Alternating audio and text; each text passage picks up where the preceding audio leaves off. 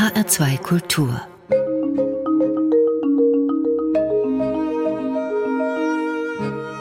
Doppelkopf Die Vollidioten von Eckhard Henscheid.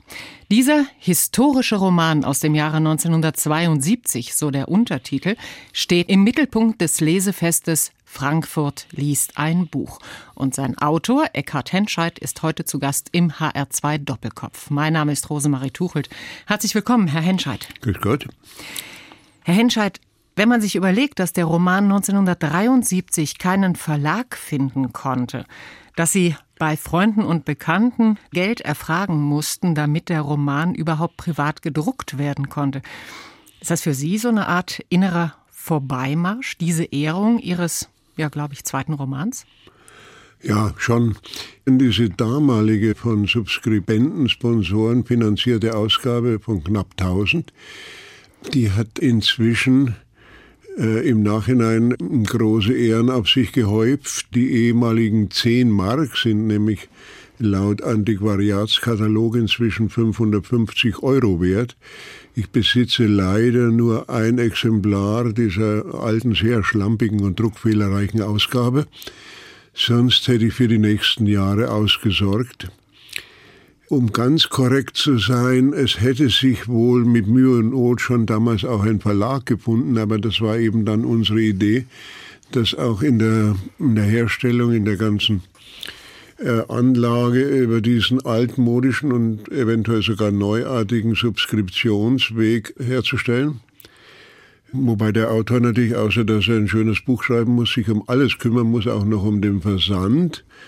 Und da ließen sich also knapp 1000 Exemplare absetzen. Und die damaligen mutigen Sponsoren, Subskribenten, die fanden sich in der ersten Ausgabe und auch in den späteren immer wieder abgedruckt in einer Liste. Eine frühe Form des Crowdfunding könnte man das nennen. Ja. Heute wird sowas im Internet eben gemacht. Man sucht Leute, die Projekte unterstützen. Ja. Sowas bei Ihnen auch. Das wurde dann eine Erfolgsgeschichte. Das Buch hat sich ja schließlich sehr oft verkauft, ist auch 2003 in die gesammelten Werke, 2001, also von dem Verlag, ja. aufgenommen worden. Zehn Bände. Weshalb damals das Buch wenig Chancen hatte, einen Verlag zu finden, das liegt ja auch so ein bisschen daran, dass es in die Rubrik Szene Literatur fiel. Und das ist ja auch schwer von der Hand zu weisen. Sie haben ja eine Szene in gewisser Weise auch ein literarisches Denkmal gesetzt. Menschen, die im Frankfurter Nordend wohnten. Mittelpunkt eine Gaststätte, das Krenz, Ecke Öderweg, Bornwiesenweg muss das gewesen sein. Und ein gewisser Eckhart erzählt da von sieben Tagen im Leben dieser Menschen ja, was eigentlich? Also Liebesgeschichten, Saufgeschichten, Intrigen. Es geht um Geld, in der Regel um solches, das man nicht hat. Ja, und das Personal, das ist einem zum Teil namentlich bekannt. Alles Mitstreiter der neuen Frankfurter Schule. Damals um die Satirezeitschrift Pardon, später Titanic, also ihre Kollegen. Sie haben viele damals mit Klarnamen genannt, zum Beispiel Robert Gernhardt, Bernd Eilert, Hans Traxler, F.K. Wächter, Klodwig Poth, Herr Domingo, dahinter versteckt sich dann Wilhelm Genazzino. Warum haben Sie das gemacht? Ursprünglich sollten alle mit ihrem bürgerlichen, zum Teil dann weitgehend auch Künstlernamen erscheinen. Aus bestimmten humanen und auch juristischen Rücksichten wurde das dann etwas gemildert, äh, vor allem bei den Damen. Und ich finde das im Nachhinein, oder fand das damals auch schon richtig, äh, war es dann tunlich, äh, Kunstnamen äh, zu nehmen, ähnlich klingende, was zumindest den klügeren Lesern den Hinweis gestattet, Fräulein Czarnetzky ist nicht unbedingt die bürgerliche Person ähnlichen Namens. Else Marie Maletzke, die Else Marie Maletzke kann man inzwischen sagen. Das war damals, glaube ich, eine gute Lösung. Wenn ich nochmal auf die Namen zurückkommen kann. Also einige sind wirklich im Klarnamen da. Ich habe einige schon genannt, eben Ludwig Boot, FK Wächter und so weiter. Andere sind sehr leicht zu erkennen. Ja. Da gibt's einen Peter Knott und einen ja. Stefan Knott. Dahinter ist Pitt Knorr beispielsweise zu sehen.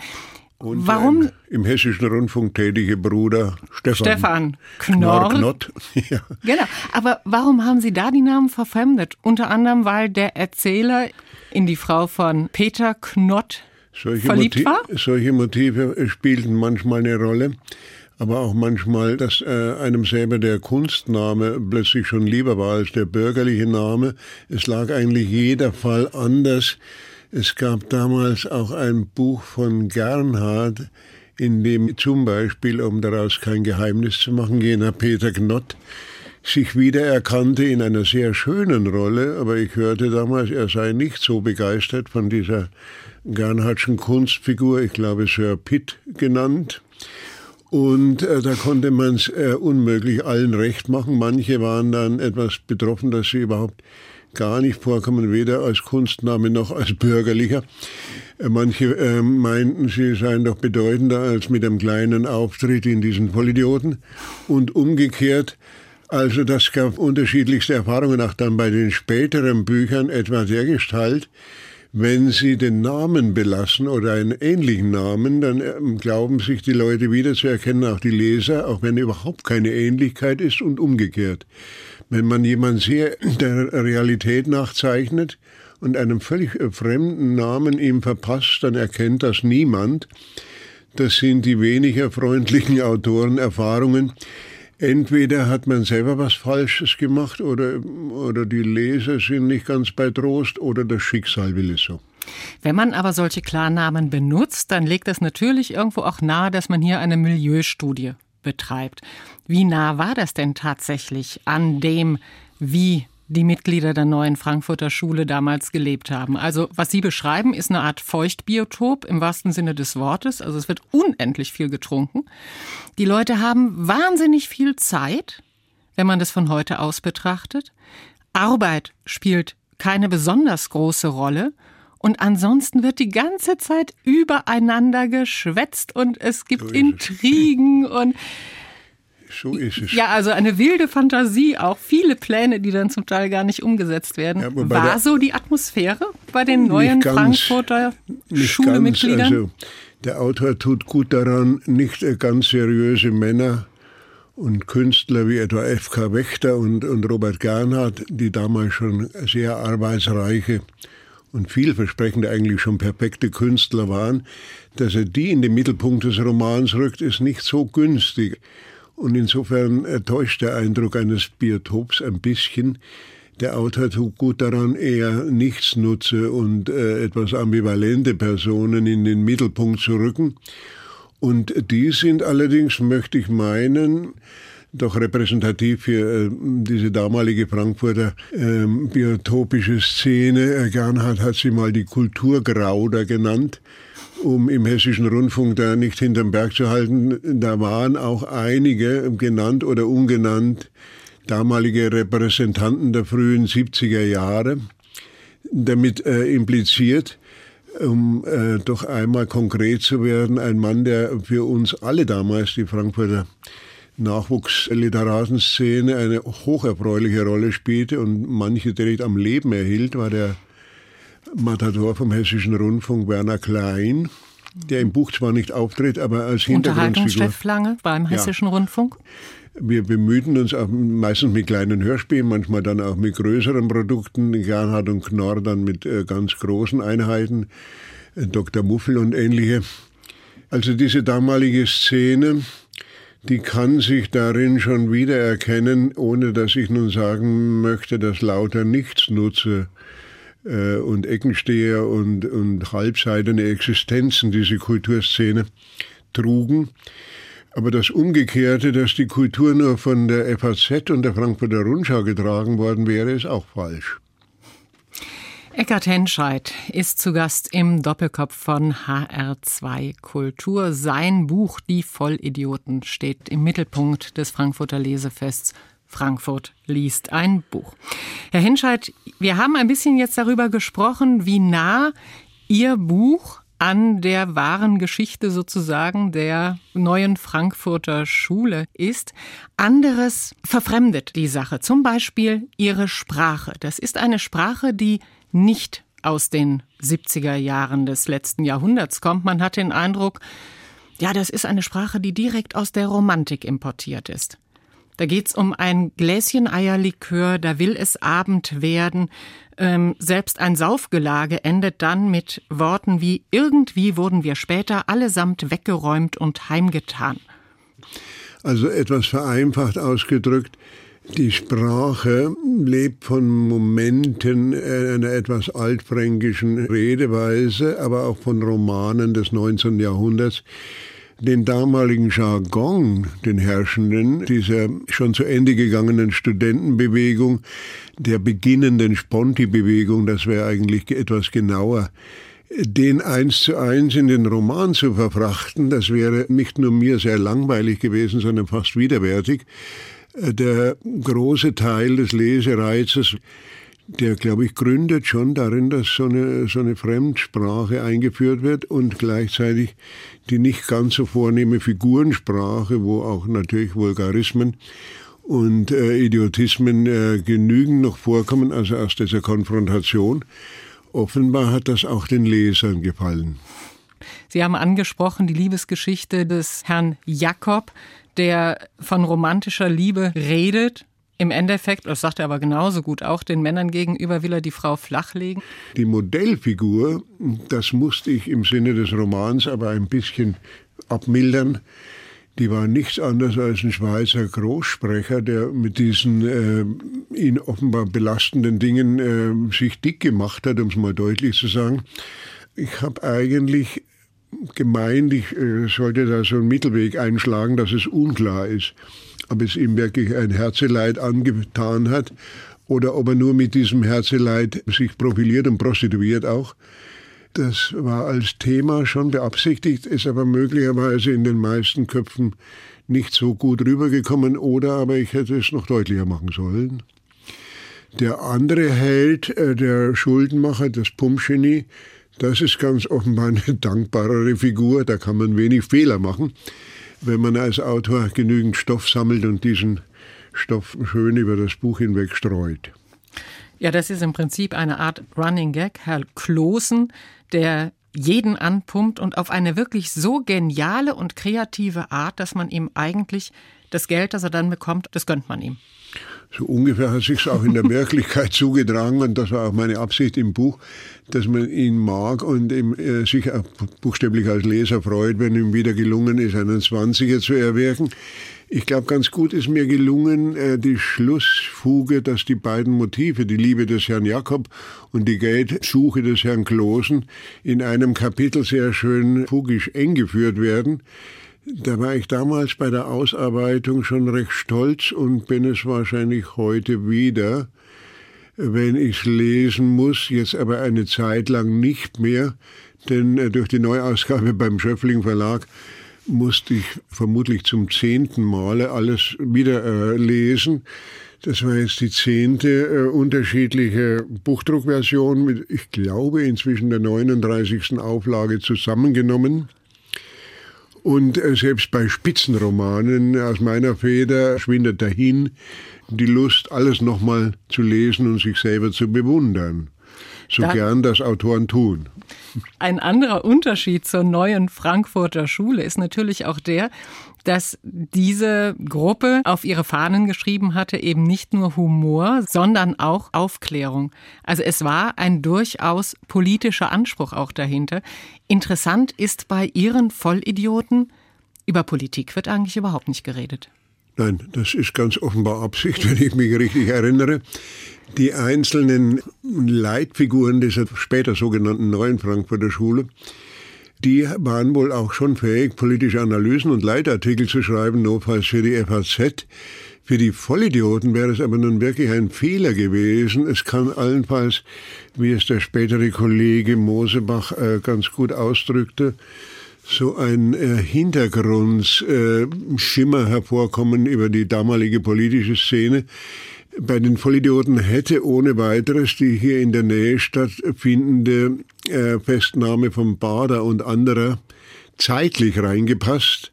Aber das wäre wirklich ein grober Fehler gewesen, bilde ich mir ein, und hätte äh, eine gewisse Schlüssigkeit dieses seltsam schon im Titel ja äh, begrifflich gewordenen Wesens, des Vollidiotischen, in einer Weise verändert, die, es ist nicht beweisbar, aber ich bin dessen ganz sicher, die den Roman ungut verändert hätte.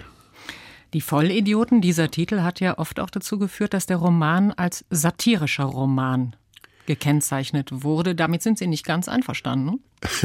Das, äh, da gab es mehrere Missverständnisse. Erst nach Veröffentlichung habe ich gehört, zu meinem Schmerz, dass manche Leute mit dem Subskriptionswesen äh, nicht einverstanden waren, weil sie gedacht haben, im Sinne des Titels, die Vollidioten, werden sie da geleimt. Sie sollen 10 Mark einzahlen und ich gehe damit nach, in die Ferien in die Schweiz oder nach Italien. Das war ein unfreiwilliger Zufall. Ansonsten ähm, spielt der Titel tatsächlich auf Dostoevsky an und unsere damalige Beschäftigung mit den Dostoevsky-Romanen und eben mit der Folge, dass man äh, diesen Dostoevsky-Erzähler Plapperton, dass äh, da ein Zusammenhang hergestellt wurde, äh, das wurde von den Lesern entweder gar nicht geglaubt oder gar nicht wahrgenommen, sondern mehr der umgangssprachliche Begriff des Vollidioten und das hat offenbar auch vielen Leuten äh, ganz gut gefallen. Der Titel ist äh, nach meiner Erinnerung durch eine Schnapsidee entstanden. Mm, offenbar waren alle sofort, die damals meine Berater waren, damit einverstanden und wurde nicht weiter diskutiert. Dass er etwas zweischneidig äh, war, wenn auch offenbar erfolgreich, das äh, stellte sich erst später, jedenfalls nach meiner Erinnerung raus. Sie haben eben angesprochen, ein Teil der Inspiration für die Vollidioten war auch Dostoevsky. Darüber würde ich gerne mit Ihnen sprechen. Jetzt ist erstmal Zeit für die erste Musik. Und da haben Sie sich Musik ausgesucht aus Gianni Schicchi. Anna Netrebko hören wir.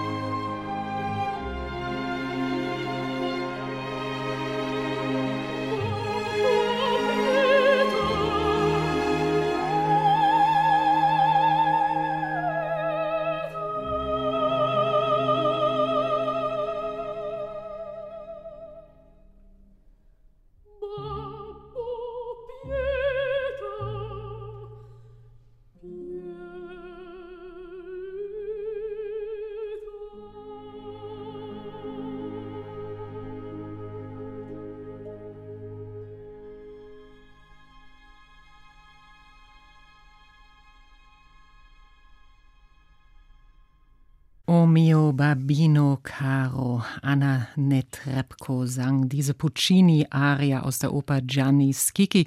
Und zwar auf Wunsch meines heutigen Gastes hier im HR2 Doppelkopf. Das ist der Schriftsteller Eckhard Henscheid, außerdem Literaturkritiker und Musikkritiker und Opernfachmann. Der ein oder andere wird sich vielleicht über diese Mischung wundern. Ein Mitglied der neuen Frankfurter Schule und ja, ein Opernexperte. Wie kam das denn überhaupt bei Ihnen, diese Liebe zur Oper? Ich habe gelesen, ursprünglich wollten Sie auch Musiklehrer werden.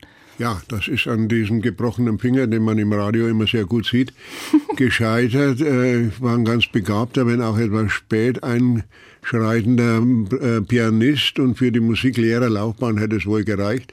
Aber Gott selber hat dann ein Zeichen gesetzt und hat im letzten Jahr dem Gymnasium im Turnunterricht den brechen lassen und das gab dann den großen Schwenk hat aber noch genügt zu einer später immer deutlicher und bis zum heutigen Tag anhaltenden Freude und Sympathie für Musik und ich schreibe auch gern darüber. Und wenn jemand, sei es in der FAZ oder in der Zeit, schreibt, niemand könne so schön über Musik schreiben wie ich, dann schreite ich gelegentlich nicht gerichtlich dagegen ein. Äh, ich sehe das ähnlich, obwohl ich kein musikprofessorales Wissen in die Waagschale werfen kann, aber auf manchen Gebieten, Verdi, Puccini, da muss jemand schon sehr früh aufstehen, um mehr Emotion zumindest, wenn schon nicht wissenschaftlichen Duktus einzubringen. Also Puccini kam noch später dazu, dass bis zum heutigen Tag eine gewisse Unterschätzung stattfindet, die ich lebhaft und zum Teil sogar militant bekämpfe dass Puccini als Musikdramatiker und als Musiker überhaupt nur zweite Wahl sei. Das ist ein Unfug, der sich bis zum heutigen Tag hält, allerdings mit abschwächender Tendenz. Bei Ihren Kollegen von der neuen Frankfurter Schule haben Sie da offensichtlich einen schweren Stand gehabt. Also in Ihrem Roman Die Vollidioten, der im Mittelpunkt des Lesefests Frankfurt liest ein Buch steht, gibt es diverse Passagen, wo Rockmusik gehört wird. Alle anderen sind ganz begeistert. Sie gehen nach Hause und hören endlich mal wieder klassische Musik. Da wehte Ihnen der Wind schon ziemlich ins Gesicht, oder? Ihre Leseerinnerung ist soweit korrekt. Äh, einmal wird sogar der Erzähler oder die Hauptfigur Fräulein Czernatzke etwas unwirsch zurechtgewiesen, was der klassische Rotz jetzt solle, den sie plötzlich inmitten eines Bürofestes, also unschwer zu erkennen, die damalige Pardon-Redaktion, was sie da auflegt. Ich selber hatte da von Anfang auch immer Mühe und äh, war verschiedenen Missverständnissen ausgesetzt. Ich galt mal so als etwas liebenswerter Trottel aus dem Hinterland, der mit Opermusik äh, nach Frankfurt kommt, um dort die Satire zu erneuern oder so irgendwie. Also es war nicht ganz leicht, äh, mich da zu vermitteln, dass ich ähm, mit der Oper sozusagen ähm, groß geworden bin. Gar nicht auf so direkten Wege. Es war kein bürgerlicher Musikhaushalt, sondern über einige Umwege, aber dann umso passionierter. Und dass ich aber umgekehrt den Musikbetrieb zum Beispiel rund um die Oper damals in den 60er, 70er Jahren schon auch zum Teil recht aggressiv verfolgte und kommentierte. Also man hat es nicht leicht im Leben, auch als Opernfan nicht. Was hat Sie denn gereizt an der Oper? Die großen Gefühle? Ja, die werden ja nun immer angeführt, äh, spätestens äh, seit dem Wort von Alexander Kluge, dass, dass die Oper eine Fabrik für große Gefühle wäre oder so ähnlich. Ich weiß es nicht so ganz genau. Die Aufführungen in Nürnberg, es war damals noch 50er, ähm, 60er Jahre, also ganz biedere Inszenierungen, die mir eigentlich im Nachhinein die lieberen sind. Mein Gegner war dann seit genau 49 Jahren das sogenannte Opernregietheater. Das hat in Frankfurt begonnen, jetzt hat es ein bisschen Kippbewegung. Frankfurt wird langsam wieder zurechnungsfähig, habe ich mich überzeugt oder mir sagen lassen. Dagegen die Häuser von Bayreuth angefangen über Berlin nach Wien und München, die sind zurzeit noch im Zentrum dieses Regietheater-Blödsinns, auch mit äh, leichten Schwankungen schon wieder hin. Äh, wobei ich zugebe, ich wüsste auch nicht, wie man es äh, heute machen sollte, Oper lebendig und schön und werkgerecht und zugleich, um das Lieblingswort auch mal zu benutzen, der heutigen Zeit spannend und aufregend zu machen. Also da halte ich mich lieber raus und äh, mich lieber an die Worte der Kritik. Ich schimpfe drüber. Als Sie eben über den Regietheater Blödsinn gesprochen haben, hat man auch den Eckhard Henscheid kennengelernt, den Kritiker, der durchaus sehr deutlich sagt, was ihm gefällt und was ihm nicht gefällt. Sie schreiben auch Literaturkritiken. Da wurde dann schon mal Günter Grass als Wichtigkeitskasper benannt, Boto Strauß als tranige Edelschickeria-Prosa, Karin Struck habe besinnungsloses Geschmarre gemacht. Karin Struck, muss man sagen, ein früher mal sehr bekannter Roman Klassenliebe und bei Heinrich Böll ja, da sagten Sie dann, dass es doch wunderbar sei, dass ein derartiger, zum Teil pathologischer, zum Teil ganz harmloser Knallkopf den Nobelpreis erringen durfte. Er sei ein steindummer, kenntnisloser und talentfreier Autor. Gehen Sie manchmal vor nach der Devise nur keinen Streit vermeiden? Nein, das ist natürlich inzwischen Tempi Passati. Es war nicht fürs große Publikum geschrieben, sondern für eine Literaturzeitschrift, wo ich unterstellen konnte, dass die meisten Leser dieser Zeitschrift es ähnlich wie ich schon sahen, in diesem kleinen, aber sehr folgenreichen Text, der mich äh, fast 20.000 Mark kostete. Es ging bis vor das Bundesverfassungsgericht und ja, äh, da wurde dann gegen Sie entschieden. Die Gruppe Böll, meine Prozessgegner, die haben Gott sei Dank nicht das gemacht, was man da auch machen kann. Ich habe gewisse Erfahrungen auf, äh, auf Ehrabschneidung, auf Schmerzensgeld und solche Dinge, dann hätte es noch viel teurer werden können. In dem Fall äh, haben sich diese 15.000, 20.000 Mark nur aus Gerichts- und Anwaltskosten zusammengesetzt. Und ich habe das mit einem gewissen äh, sportlichen äh, Geist betrieben und war damals ganz offenbar nicht so ganz arm mehr und konnte mir das Risiko leisten. Es wäre auch preiswerter gegangen. In einem ähnlichen Fall kostete es dann äh, in einer kleinen Steigerung 20.000 Mark als Schmerzensgeld, aber ohne Anwaltskosten wieder. Also ganz kommt das wohl nie zusammen, äh, Literatur äh, und auch eine gewisse Erregtheit der Literatur und Deutlichkeit und Gerichtsbarkeit. Das sind zwei nahe, aber doch nicht ganz zusammen koinzidierende Kräfte.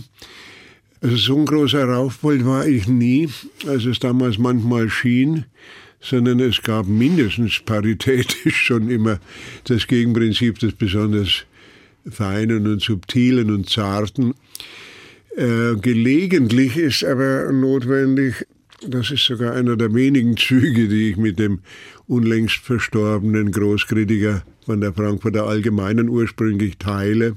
Marcel Reich-Ranitzky? Reich-Ranitzky, ich nenne ihn lieber immer Kritiksimulator, denn allzu ernst nahm er seine eigenen Zeilen und Reden nicht. Und er war eben ein begabter und leidenschaftlicher Krachmacher und sich selbst Inszenierer.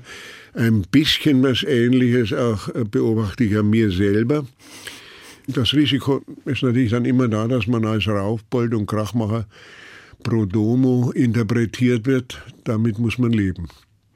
Das waren jetzt Ansätze von Selbstkritik, würde ja. ich mal so nennen. Ja, ja. Herr Henscheid, in dem Nachwort zu den Vollidioten in der Ausgabe, die bei Schöffling und Co. herausgekommen ja. ist, gibt es auch eine einzige Stelle, in der Sie sagen, ja, das hätte ich besser machen können. Ansonsten sind Sie mit dem Roman, der ja nun auch schon über 40 Jahre alt ist, ausgesprochen zufrieden. Aber an einer Stelle sagen Sie, ach, die Frauen, die sind mir schlechter gelungen als Männer. So ist es. Und dann wird aber eingeschoben, weil Männer, zumindest auf dem Papier, halt doch das interessantere Geschlecht sind. Fragezeichen. Ja, genauso meine ich es auch mit dem Fragezeichen, dass man nicht überlesen sollte. Das heißt also mit anderen Worten, ich bin nicht ganz sicher, ob diese nach fünf oder sieben Romanen gewachsene Meinung A für mich und B überhaupt und für die nächsten drei Jahrhunderte stimmt. Aber gewisse äh, summarische Erfahrungswerte gibt es schon, dass man zwar im 19. Jahrhundert herrliche Frauenromane hat, also Effi Briest und Emma Bovary und Anna Karenina und es gibt noch weitere Beispiele. Das äh, würde natürlich mich komplett widerlegen. Also ich belasse es bei dem Fragezeichen, dass mir zumindest äh, die Frauen nach allem, was ich höre und, und selber an mir beobachte, nicht ganz so, äh, als Romanfiguren natürlich nur, nicht ganz so gelegen sind und nicht ganz so interessant waren. Zum Teil aus technischen Gründen. Um es ganz banal zu sagen, weil mir eben die Trinkrauch- und Krachmachersitten von Männern vertrauter waren. Den Verdacht hat man tatsächlich. Diese Frauen sind schon ein ja exterritorialer Bereich, insofern auch, als dass das zum Beispiel die einzigen sind, die sich für politische Ziele einsetzen. Die sind auf Demonstrationen gegen den Paragraphen 218. Die sind im legendären Frankfurter Weiberrat einer ja feministischen Urzelle, würde ich das jetzt mal nennen. Und die Männer stehen ja trinkend, redend, verdutzt davor. Sehe ich das richtig? Das sehen Sie einerseits ganz richtig, andererseits wollen Sie mich offenbar reinlegen und äh, doch äh, mir zu verstehen geben, dass die Frauen damals die politisch interessanteren Figuren waren. So kann man es sehen, man kann es aber auch als äh, im Sinne der Romanarchitektur verstehen. Wobei, wenn man es im Klartext rückübersetzt, dann muss man schon sagen, die Frauen wären hier die zurechnungsfähigeren. Auch wenn äh, dieser Weiberrat in einem heiteren äh, Kleinkapitel mal etwas, ich will nicht sagen verlacht wird, aber ver, äh, veramüsiert wird. Und äh, mit einer allerdings wieder nicht unbedingt für die Männer Aufgeklärtheit sprechenden kleinen Episode eingeführt wird. Ich glaube nicht unbedingt, um jetzt nun partout den damals wohl mächtig waltenden Weiberrat überhaupt in den Roman einzuführen, geschweige ihn denn niederzumachen und niederzubügeln, das weiß Gott nicht, sondern einfach als Gegenwelt äh, zur herrschenden Welt derer, die eben als Vollidioten hier bezeichnet sind.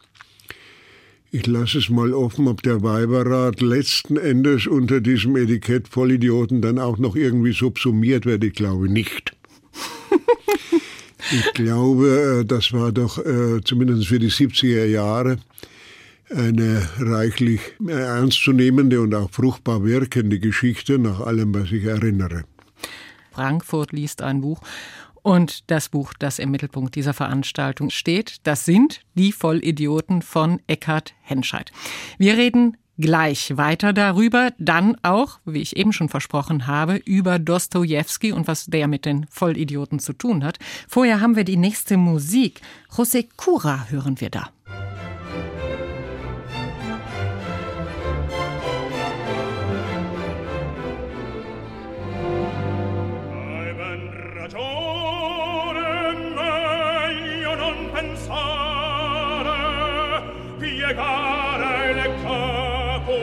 curvare la schiena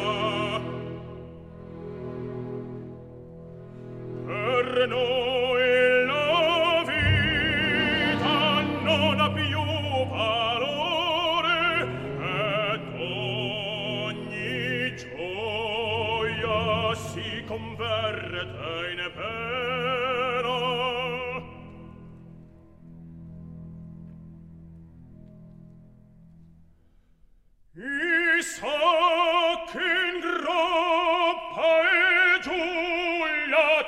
questa terra.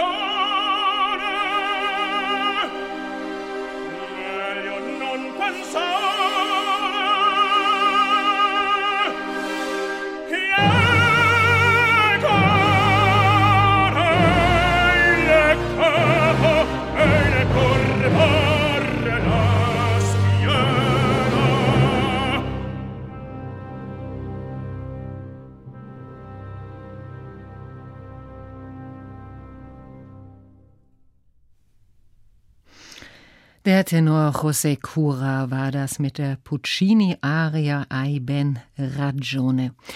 Gewünscht hat sich diese Musik mein heutiger Gast im Doppelkopf in HR2 Kultur, der Schriftsteller Eckhard Henscheid. Herr Henscheid, jetzt reden wir tatsächlich über Dostoevsky.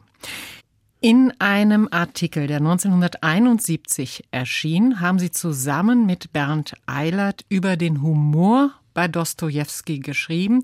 Das ist ein Thema, das Sie bis heute beschäftigt. Im Moment, weiß ich, ist ein Werk über das Gelächter bei Dostoevsky in der Mache. Und Sie haben mal gesagt, diese Beschäftigung mit Dostoevsky, die war eigentlich auch so der Kristallisationspunkt, um dann den Roman Die Vollidioten zu schreiben. Der Idiot, wichtiger Roman von Dostoevsky, Die Vollidioten, man sieht die Parallele. Ich stutze an der Stelle. Meine Zeit, als ich Dostoevsky gelesen habe, ist schon eine Weile her. Ich kann mich ums Verplatzen an nichts Lustiges erinnern. Das ging mir beim ersten Durchgang nicht viel anders, kann aber in dem Fall, nachdem alles richtig war, was Sie erwähnten, ein Teil meiner damaligen Pionierleistung gern auf den genannten Co-Autor dieser ersten Fassung in der Frankfurter Zeitung, hm, kann ich den Ruhm auf Bernd Eilert abwälzen. Der hat da wohl noch mehr Verdienste als hochbegabter Jungleser schon bei Dostoevsky, das eben rauszulesen, was in der Tat äh, serienweise nicht nur in den Romanen steht, sondern sein Bestes ist. Wir haben uns im den ersten Kapitel damals wie jetzt äh, in dem Buch schon auf einen doch in dem Fall respektablen Fürsprech beziehen können, auf Thomas Mann, der das in einem Aufsatz von 1948 ausgesprochen hat. Unter anderem war dieser gewaltige Epiker auch ein mindestens genauso gewaltiger Humorist. Und Thomas Mann führt dann noch Begriffe ein wie Mut, Willen, Übermut, dass die schönsten Szenen in diesen Romanen charakterisiert. Also wenn man eine Probe machen möchte, dann gleich den Beginn des Dämonenromans, wo ein völlig wahnsinniger Unsinn erzählt wird über eine Doktorarbeit des Helden Stepan Trofimowitsch Werchowensky, seltsamerweise eine Doktorarbeit über das Aufstreben der Stadt Hanau hier ganz in der Nähe und ein Jugendgedicht, das aber irgendwie von Behörden verboten wurde und er lebt von diesem, von diesem Ruhm, damals verboten worden zu sein, das nichts anderes ist als eine besonders daneben geratene Faust-II-Parodie, wo also Ameisen singen und Schildkröten den neuen Menschen hervorkitzeln und so weiter. Also wenn Sie das als Einstand in der richtigen Stimmung lesen, dann kann sein, dass Sie schreien müssen vor Lachen. Kann auch sein, dass Sie ruhig es genießen. 500 Seiten später ein Fest, das Zentrum dieses Dämonenromans, in dem alles aber auch schon derart drunter und drüber geht, dass kein heutiges und wohl auch kein damaliges Fest äh, dagegen an könnte. Diese Turbulenzen, diese Feste, dieses, es geht alles drunter und drüber, es entsteht ein wirklich großes Chaos, Betrunkenheit ist strukturbildend, haben Sie damals in dem Aufsatz geschrieben. All das passt auch zu Ihrem Roman Die Vollidioten. Da haben Sie sich direkt von Dostoevsky inspirieren lassen? Ja, auch mit der Idee, dass man im Zentrum der Vollidioten ein Fest hat. Äh, ganz ähnlich dann im zweiten Roman, geht in Ordnung sowieso genau. Aber jetzt mime ich mal den Bescheidenen. Beide Feste im ersten und zweiten Roman von mir können nicht ganz mithalten. Dostoevsky nimmt sich auch 50 oder 60 Seiten sogar Platz. Ich habe es etwas knapper gemacht. Äh, aber es lehnt sich beides als nicht erreichbares Ideal an diesen Dostoevsky an. Herr Henscheidt, als ich Ihre Ausführungen über Dostoevsky gelesen habe, wo Sie ja wirklich diesem klassischen Dostoevsky-Bild der Gottessuche, der Schuldfrage, all diesem Schwermütigen eben Ihre These vom humorvollen Dostoevsky entgegenstellen, hatte ich immer den Eindruck, das ist auch der Versuch der Ehrrettung einer eher humorvollen Literatur, also ein Kampf dagegen zu sagen, nur ernste Literatur, bierernste Literatur mhm. können wir auch ernst nehmen und wenn Humor drin vorkommt, dann ist es eh nicht mehr so viel wert. Mit anderen Worten, der vielleicht beste Teil von Dostoevsky, der wurde immer verschüttet. Heute könnte man noch ein bisschen weitergehen und sagen, es kennt überhaupt diese Romane niemand mehr. Sie sind einfach zu dick für die heutigen schnelllebigen Verhältnisse. Man könnte aber auch äh, ganz penibel zurückfragen, wo denn eigentlich der schwermütige Dostoevsky äh, im großen Stil zum Einsatz kommt. Das ist weitgehend ein Gerücht, den gibt es kaum oder nur in ganz schwachen, von ihm vollgeschriebenen Kapitelchen. Also selbst ein Dostoevsky-Mann wird sich schwer tun äh, zu beweisen, dass das Schwermütige das Tragische, das Christus-Nachfolgerische und so weiter, dass das im Zentrum der Bücher steht. Also da massieren sich die Missverständnisse und die Falschlegenden halt ad infinitum, da kann man nichts machen. Dostoevsky nochmal lesen wäre eine Möglichkeit. Die Vollidioten lesen von Eckhard Henscheid. Das Hintereinander, macht bitte. Hintereinander. Zuerst Dostoevsky und dann Sie? Ja. Frankfurt liest ein Buch, Die Vollidioten von Eckhard Henscheid stehen im Mittelpunkt. Jetzt haben Sie ja 39 Jahre in Frankfurt gelebt. Sie sind zurückgegangen in Ihre Geburtsstadt nach Amberg ins Bayerische. So die feinen Öhrchen unserer Hörer haben womöglich so einen leicht bayerischen Zungenschlag bei Ihnen mitbekommen. Was hat eigentlich die bayerische Provinz, was Frankfurt nicht hat? Eine tückische Frage, ahne ich. Äh, die Zahl 39 stimmt genau. Es hat sich äh, mit Unterbrechungen, aber auch zum Beispiel mit der Seitenvariante zwei Jahre Bad Homburg, von woher man zu Fuß sogar nach Frankfurt gehen konnte, in einer Zwei-Stunden-Wanderung. Frankfurt hatte damals außerdem äh, schon Gerücht einer besonders interessanten, spannenden, hieß das damals auch schon aufregenden Stadt, äh, zum teilweise eben nicht nur ein Gerücht, sondern von der Frankfurter Schule, der älteren Frankfurter Schule bis zu unserer damaligen äh, Satiriker-Szene, auch der Frankfurter Eintracht damals noch in bestechender Form. Man konnte die jetzt unbesiegbaren Bayern München noch in Frankfurt tatsächlich 6 zu 0 schlagen. Lange Sportfreunde her, ja. werden mir das sofort bestätigen. Bernd Nickel schoss ein Tor von der Eckfahne weg ins, ins Tor und ähm, der Torhüter Sepp Meier hat es heute noch nicht verstanden, wie der reingepasst hat. Frankfurt wurde zwar leider dann nicht mehr deutscher Meister, spielte aber den, den elegantesten, den musikalischsten Fußball, fast so schön wie Puccini. Das hat sich alles ein bisschen verflacht. Dann gab es bestimmte Gerüchte, die sich Gott sei Dank selber widerlegt haben, dass Frankfurt mit so Schmucknamen wie äh, Gestankfurt und Punkfurt und so weiter, war eigentlich immer falsch. Frankfurt war schon in den 90er Jahren eher eine grüne Hölle. Ich wohnte hier in der Nähe des Hessischen Rundfunks. Man konnte sich oft gar nicht entscheiden, in welchen Park man jetzt spazieren gehen wollte.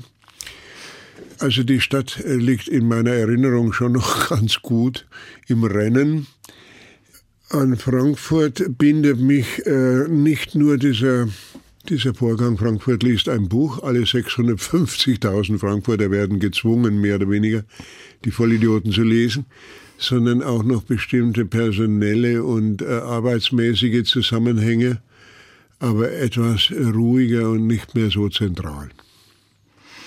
Und diese Ruhe finden Sie dann eher in Amberg? Im Hinterland von Amberg ist mir eigentlich noch wertvoller. Das ist eine sehr schöne Landschaft, nicht ganz so gebirgig wie äh, der Taunus, sondern so eher eine Ahnung einer Mittelgebirgslandschaft. Das ist mir als Kind schon sehr nah gewesen und jetzt wieder. Zurzeit sind Sie in Frankfurt, nehmen teil an vielen der Veranstaltungen, die rund um Ihr Buch stattfinden. Worauf freuen Sie sich am meisten? Besonders neugierig bin ich. Ich glaube, es ist immer noch nicht ganz perfekt eingeweiht und eingeräumt sozusagen eine Lokalität am Main. Ich habe sie noch immer nicht gesehen die auf keinen anderen Namen hört als auf meinen. Also es gibt in Frankfurt jetzt ein Lokal Henscheid. Ich glaube, als erster lebender Schriftsteller habe ich den Vorzug und ich bitte alle, Literatur- und Trinkfreunde dort am Main früher oder später aufzutauchen und in meinem Namen kräftig zuzulangen. Ich hoffe, dass nicht äh, nach einem Monat schon der Konkurs gemeldet wird oder so etwas. Ich bin fast ein bisschen stolz darauf.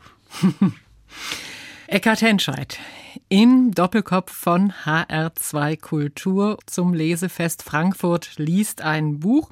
Damit herzlichen Dank an Eckhard Henscheid, mein Gast heute im HR2 Doppelkopf. Mein Name ist Rosemarie Tuchelt und wir hören jetzt noch auf Wunsch von Eckhard Henscheid Musik von Fernando Paolo Tosti gesungen von dem Tenor Carlo Bergonzi.